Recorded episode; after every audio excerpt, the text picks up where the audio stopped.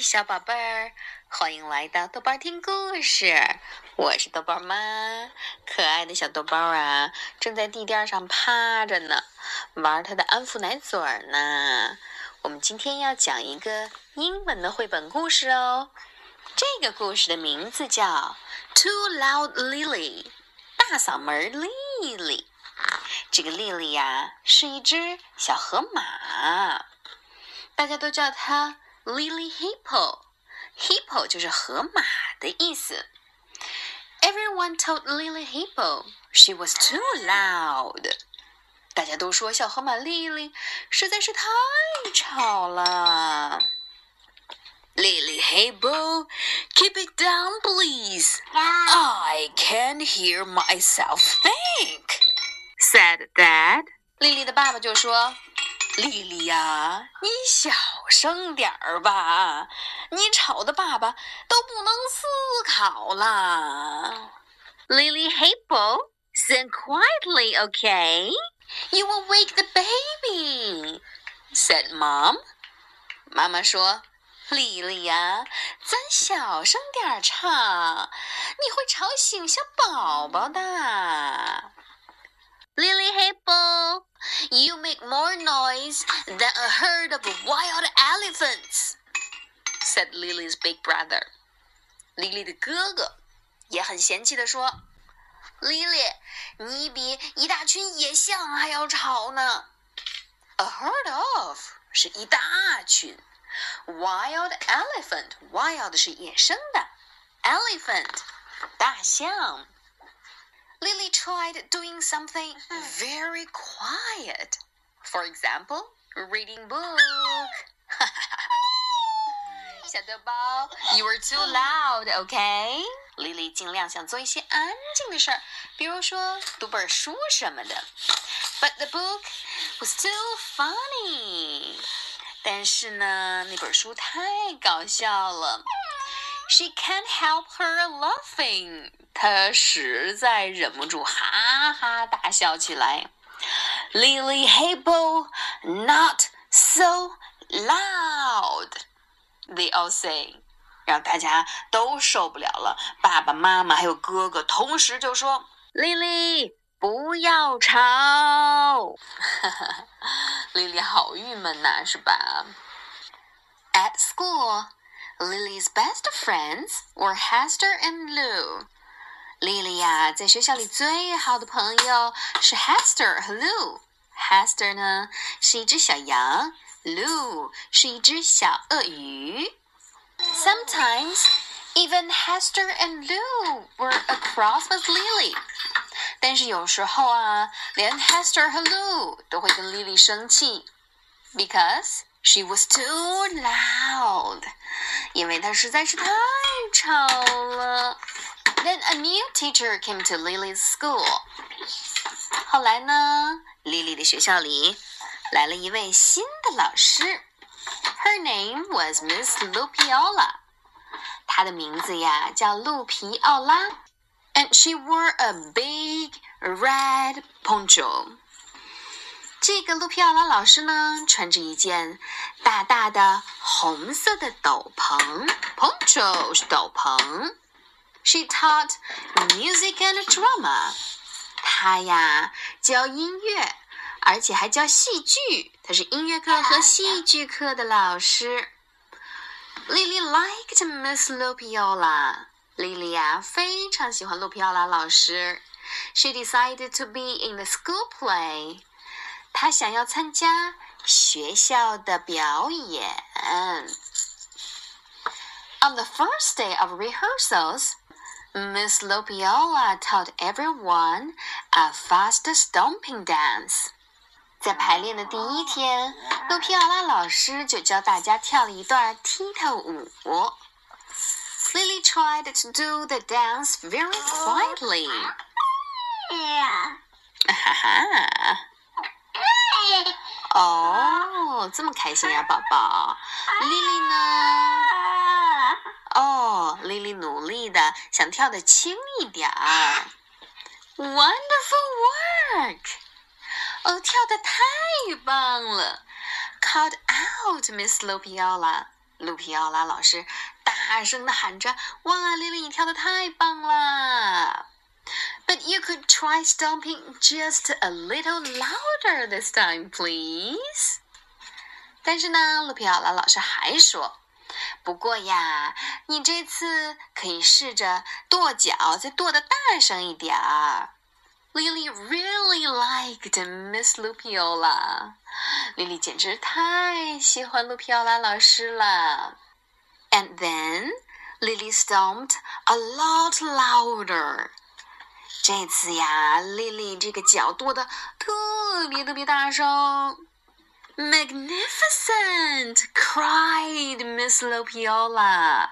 卢皮奥拉老师高兴的喊道：“说太棒了！”Lily Hippo, would you like to lead the dance? 卢皮奥拉老师表扬完莉莉以后呀，他还问她一个问题，说：“小河马莉莉，你愿意做领舞吗？” Wow, Lily loved Miss Lupiola. 莉莉简直要爱上卢皮奥拉老师了。Lily got the job of crashing the cymbals and banging the drums for the storm noises. 莉莉呀， 一会儿忙着敲锣打鼓的模仿暴风骤雨，growling and roaring for the fierce lion noises。他又要咆哮、嚎叫，模仿狮子的怒吼。Growling and roaring 就是咆哮和嚎叫的意思。Cackling and screeching for the wicked with noises。一会儿啊，莉莉又要使劲的尖叫，模仿暴风的呼啸声。我估计应该是呜。之类的。Sing the song about the very brave prince。他还要一边高唱勇敢的王子之歌，and clapping in the time to all the music。 然后呢，一边又要和着这个音乐的节奏啊，拍手。哦，你看 Lily 真的是好忙啊，她是主角。On the night of the play, Lily was very nervous. 节目终于要表演啦！在这个正式表演的那天晚上啊，，Lily 好紧张啊。What if she forgot what to do？如果她忘了动作该怎么办呢 ？What if she tried to speak but no words came out？那要是她想说词儿的时候，结果一个词儿也想不起来了，那可怎么办呀？Or even worse，what if she was too loud？或者更糟的是，那他要是太大声了，招人烦了，那又该怎么办呀？Lily could feel her heart thumping and her knees shaking。 莉莉自己都能感觉到自己的心脏啊，砰砰砰砰砰的直跳，而且呀，她的膝盖、她的两条腿也在不由自主的发抖。The room was very, very quiet. Everybody was waiting for Lily。这个音乐厅里呀，非常非常的安静，大家都在等 Lily。Go on, Lily，加油啊 Whispered Miss Lupiola。卢皮奥拉老师悄悄地告诉她：“Nice and loud，好好跳啊，Lily，一定要大声点儿。”哦。现在该莉莉上场了。Lily took a deep breath. 莉莉做了一个深呼吸。Let the show begin. She said in her loudest stage voice. 表演开始啦！她用自己最大的声音喊着。Lily did her best, fast stomping. 然后啊，莉莉就开始跳她跳的最棒的拉呃踢踏舞啦。Her best crashing and banging，她最棒的一次敲锣打鼓。Her best growling and roaring，最棒的一次咆哮嚎叫。Her best cackling and screeching，最棒的一次尖叫。And her best singing and clapping。还有最棒的歌声和拍手声。And everybody loved loved it。每个人都好喜欢好喜欢他的表演啊 Hooray for Lily Hippo! Hooray for Lily Hippo! They cried out. 他们每个人都喊：“Lily 太棒了，太棒了！让我们为她欢呼吧！” The sound of all that clapping and stamping and cheering were very special and very, very loud, a bit like Lily. 那些掌声、跺脚声和欢呼声都好特别呀，他们特别大声，都有点儿像大嗓门 Lily 了。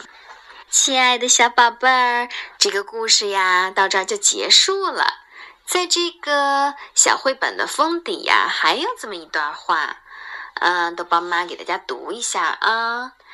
Everyone in her family says Lily is too loud. Lily 的家人都说她是个大嗓门儿。She is too loud at home. She wakes the baby. 她呀在家里就特别大声。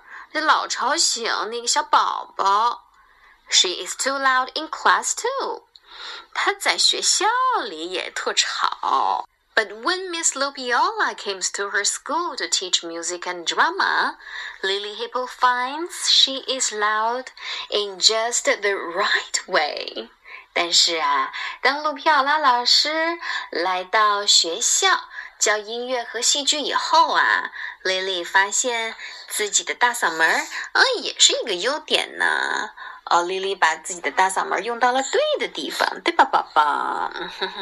好了，亲爱的小宝贝儿，咱们今天的故事《Too Loud Lily》大嗓门丽丽就先讲到这里喽。